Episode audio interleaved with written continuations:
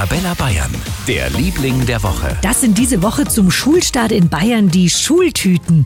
Die Erstklässler haben diese Woche ja wieder vollgepackte Schultüten bekommen und viele davon sind aus Bamberg. Seit Anfang der 50er stellt die Firma Goldbuch aus Bamberg Schultüten her und da gibt es jedes Jahr ganz besondere. Geschäftsführer Arndt Brückner. Zum Beispiel ähm, eine Schultüte mit einem startenden Flugzeug drauf. Da ähm, bauen wir LEDs als Startlichter ein und haben sie startende Fluggeräusche. Oder bei der Feuerwehr das Blaulicht und ähm, dazu Feuerwehr-Sirenengeräusch dazu. Wow, das hätte ich mir als Kind damals auch gewünscht.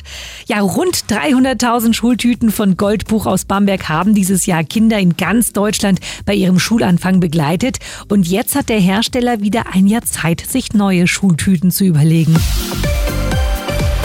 Für ganz Bayern, der Liebling der Woche auf Arabella Bayern.